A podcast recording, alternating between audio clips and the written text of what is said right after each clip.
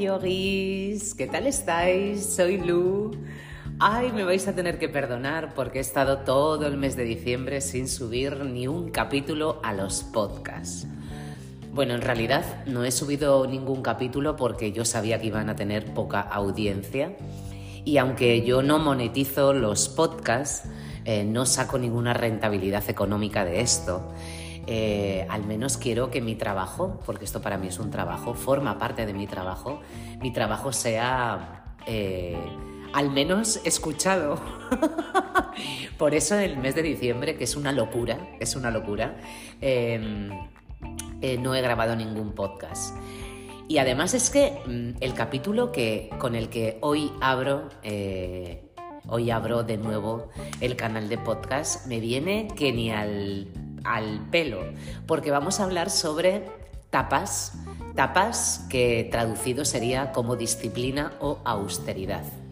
Y venimos de un mes de diciembre eh, en el que nos pasamos las disciplinas, los hábitos que hemos creado, nos los pasamos por el forro y nos damos al placer y a la al disfrute, al hedonismo, al beber, al comer, al gastar de más y nos pasamos a tapas por donde os dije.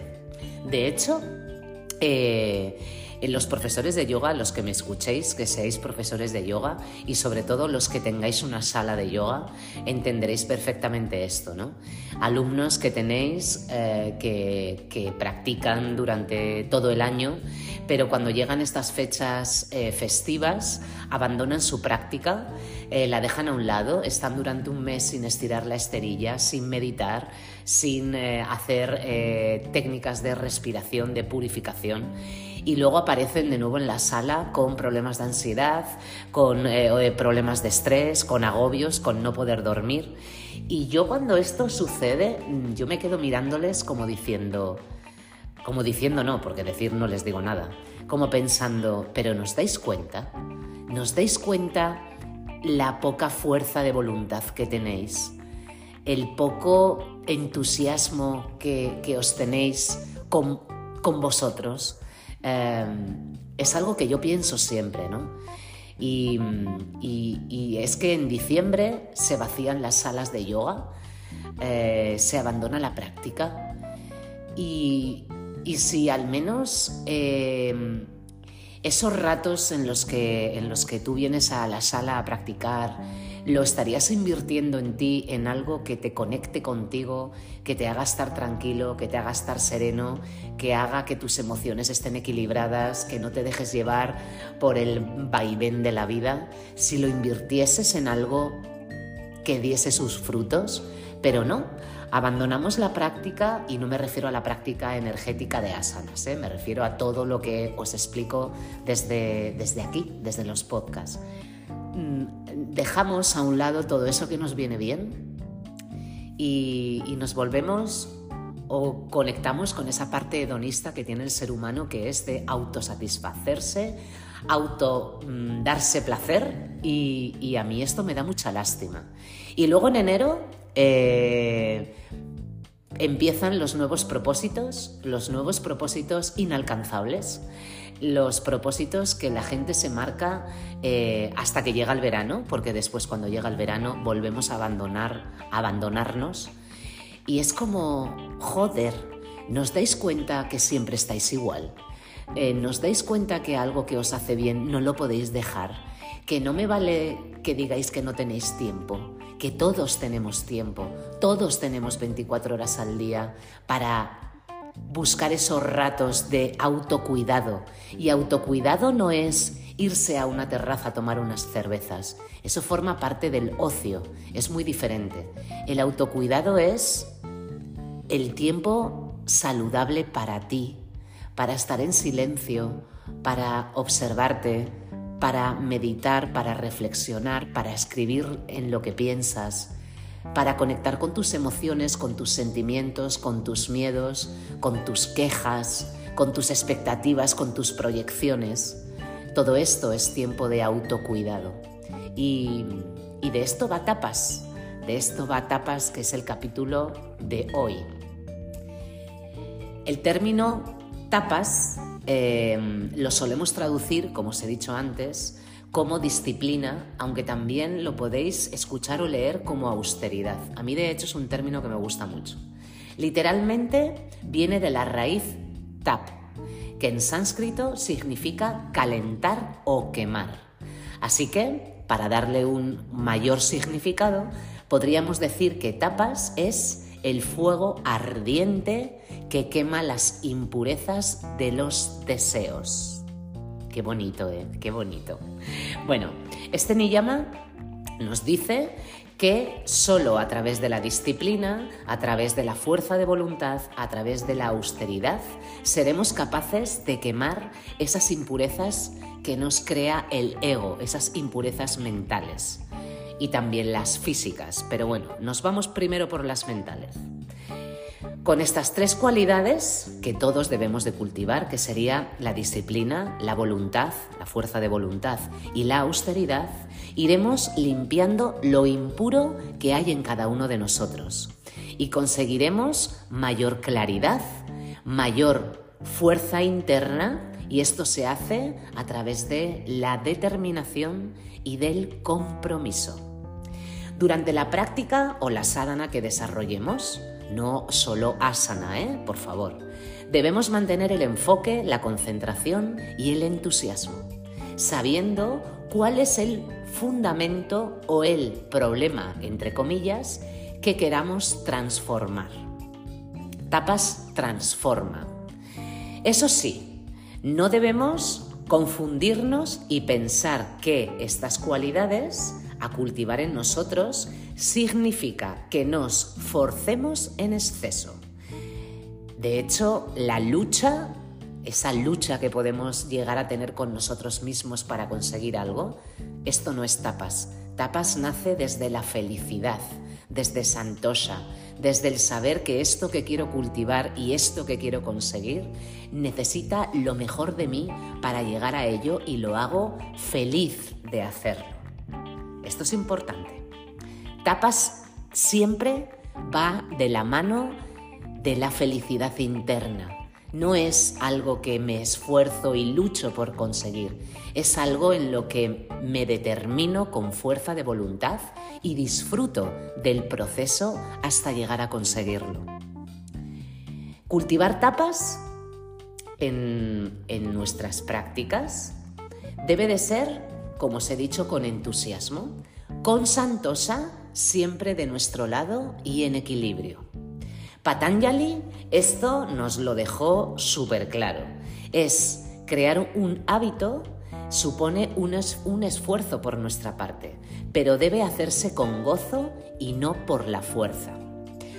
De hecho, hay una cita que no, no, sé, no sé quién la escribió, es una cita que yo tengo por ahí anotada y, me la he apuntado para que no se me olvidase, que es muy chula y que, y que dice muy bien lo que recoge Patanjali en este, en este Niyama. La gota de agua perfora la roca no por su fuerza, sino por su constancia. Así que debemos de ser como gotas de agua que se, que se disuelven, que fluyen y que consiguen el objetivo por el hecho de estar intentándolo. Esto sería también una muy buena definición. Hacer un trabajo en tapas consiste principalmente en controlar la cantidad y la cualidad. Es el equilibrio, el famoso equilibrio que siempre nos dice el yoga que debemos de tener es encontrar ese balance entre los negros y los blancos. Es encontrar la constancia y la regularidad adecuada en todos los aspectos de nuestra vida. Es tomar conciencia de lo que comemos, por ejemplo, de lo que bebemos, de todo en lo que entramos en contacto, como el entretenimiento o también en las relaciones. Tapas nos propone autosuperación consciente en la atención constante. ¿Qué quiero decir con esto? Que es hacerse mejor cada día y aplicarse en todas las circunstancias y hacerlo desde el compromiso. ¿Cómo podemos empezar a trabajar tapas? Es una pregunta que os podéis hacer y que os voy a dar al menos mi opinión. Bueno, con el cultivo de la humildad. Otra vez sale por aquí la palabra humildad. Qué bonita, ¿verdad?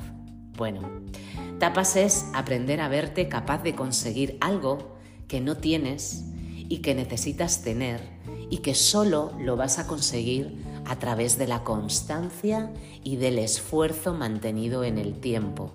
Ya os he hablado también de lo que significa esto. Tapas, al final, lo que nos quiere alejar es del sufrimiento mediante la constancia. Es una actitud en la vida y una actitud ante nuestras acciones y ante... Sí, en realidad es ante todo, ante todo en la vida, es una actitud. Gracias a tapas eliminaremos esas impurezas de todo lo que tiene que ver con nosotros. En nuestra actual sociedad, por desgracia, tapas brilla no por su presencia, brilla por su ausencia. Nuestra sociedad quiere y desea e intenta conseguir todo desde la inmediatez, desde la rapidez, todo para allá, para mañana o para ayer si es mejor. Y esto es lo opuesto, es la dualidad opuesta a tapas. No hay mayor dualidad. Crear una disciplina y recoger sus frutos requiere de cualidades que actualmente como sociedad lamentablemente hemos perdido y además no somos ni tan siquiera conscientes de que no las tenemos. Por ejemplo, os voy a poner unos ejemplos. En lugar de querer sentirnos bien con nosotros mismos, de sentirnos saludables, sanos, queremos vernos guapos y esbeltos físicamente. Y en lugar de tener una rutina de ejercicio, de mantenernos saludables mediante el ejercitar nuestro cuerpo y, ah, alimentarnos correctamente para también mantenernos en el peso equilibrado, bueno, pues recurrimos a la medicina estética, a la cirugía estética, para moldear nuestros cuerpos, para quitar eso que no nos gusta y ponerlo donde sí nos apetece tenerlo. Y en lugar de acudir a un especialista que te enseñe a comer, a alimentarte, que no a comer, ¿eh? es a alimentarte, a nutrirte, a estar sano por dentro, bueno, pues recurrimos a franquicias, estas franquicias eh, que venden productos envasados eh, que eliminan comidas de, nuestra, de nuestro día a día y a cambio te tienes que tomar un sobre, por ejemplo. Eh, vamos a ponerle nombre Herbalife, por ejemplo, sería un ejemplo, un ejemplo muy valioso. En lugar de alimentarnos adecuadamente para, para sentirnos bien, bueno, pues como queremos perder unos kilitos, pues me quito el desayuno y me tomo este sobre, y me quito la cena y me tomo este sobre y así nos autoengañamos y, como ya nos vemos guapos, guapas, pues qué más da, ¿no? Si me estoy nutriendo. Este es un ejemplo que, en el cual caemos constantemente como sociedad absolutamente enferma. Otro es, por ejemplo, estas personas que tienen problemas para dormir, que es un problema actual la falta de sueño y la falta de sueño reparador, sobre todo, pues en lugar de crear unas rutinas de sueño, de, trabajar con nuestro sistema nervioso central y, con nuestras hormonas, las hormonas que nos van incitando al sueño, que van con los ciclos de la naturaleza, eh, en lugar de eso, de por ejemplo, irnos a la misma hora a la cama, crear una rutina de sueño de, por ejemplo, lo que hago yo, darme una ducha caliente antes de meterme en la cama y procurar que sea a la misma hora, con una buena temperatura, sin el teléfono en la mano, porque si a nosotros si nosotros queremos dormirnos, ya que hay oscuridad y tenemos el teléfono que nos está dando luz, le estamos dando señales a nuestro cuerpo de que es de día, por lo tanto no se va a dormir. En vez de crear estas rutinas de sueños saludables, pues ¿qué más da? Si podemos recurrir a la medicina occidental, eh, podemos acudir a la farmacia que nos dé una pastillita para dormir. ¿No? Otro, otro ejemplo de inmediatez de esta sociedad que también te aleja de tapas. Y luego voy a meter aquí el dedo en la llaga. Estos profesores de yoga que en lugar de esforzarse por ser buenos profesores, por tener buenos conocimientos, por tener una práctica continuada, eh, por ser excelentes, se forman en cursos cortos, eh, bajos en buen contenido y rápidos y salen a la palestra, salen como profesores de yoga cuando solo han estudiado durante seis meses y tienen el par de ovarios para ponerse delante de la gente sin saber bien lo que están enseñando. ¿no? Es otro ejemplo de total ausencia de tapas, total ausencia. Aquí sé que meto un poquito el dedo en la llaga, pero bueno, es lo que pienso. Y como este es mi canal de podcast, puedo decir lo que considere oportuno. bueno, ¿cómo podemos em, practicar tapas? ¿Cómo podemos trabajar tapas en la esterilla, en la práctica energética? Pues debemos de desarrollar tapas manteniendo el enfoque, la concentración, el entusiasmo y la intensidad. O sea, lo que viene siendo igual que fuera de la esterilla. es lo mismo. No debemos aquí tampoco confundir la intensidad con fuerza, con forzar. Ya sabéis que si forzamos, que si damos más de lo que tenemos, nos estamos pasando a IMSA, a la no violencia, por donde os dije. Así que hay que controlar el forzar. Debemos dar lo mejor de nosotros encontrando el equilibrio, sabiendo hasta dónde podemos llegar y trabajando en eso, dando lo mejor de nosotros para eh, que la práctica energética nos dé sus frutos. Aquí, igual que fuera de la esterilla, debemos de trabajar tapas con fuerza de voluntad, con esa fuerza interna que te hace mejorar en tu práctica energética y que te hace cada vez más consciente de ti y de todo lo que te rodea. Tapas en la esterilla nos aporta, por ejemplo, paz a nivel mental, tranquilidad mental. Nos aporta también eh, herramientas para combatir el estrés, nos equilibra las emociones y nos mejora la salud física de forma holística. Es una salud corporal, física, mental y sobre todo espiritual. Para terminar este capítulo, os voy a dar la definición que cuando estaba escribiendo el guion de lo que os quería contar sobre tapas, es una definición que, yo creo que es bastante acertada, o al menos es la mía.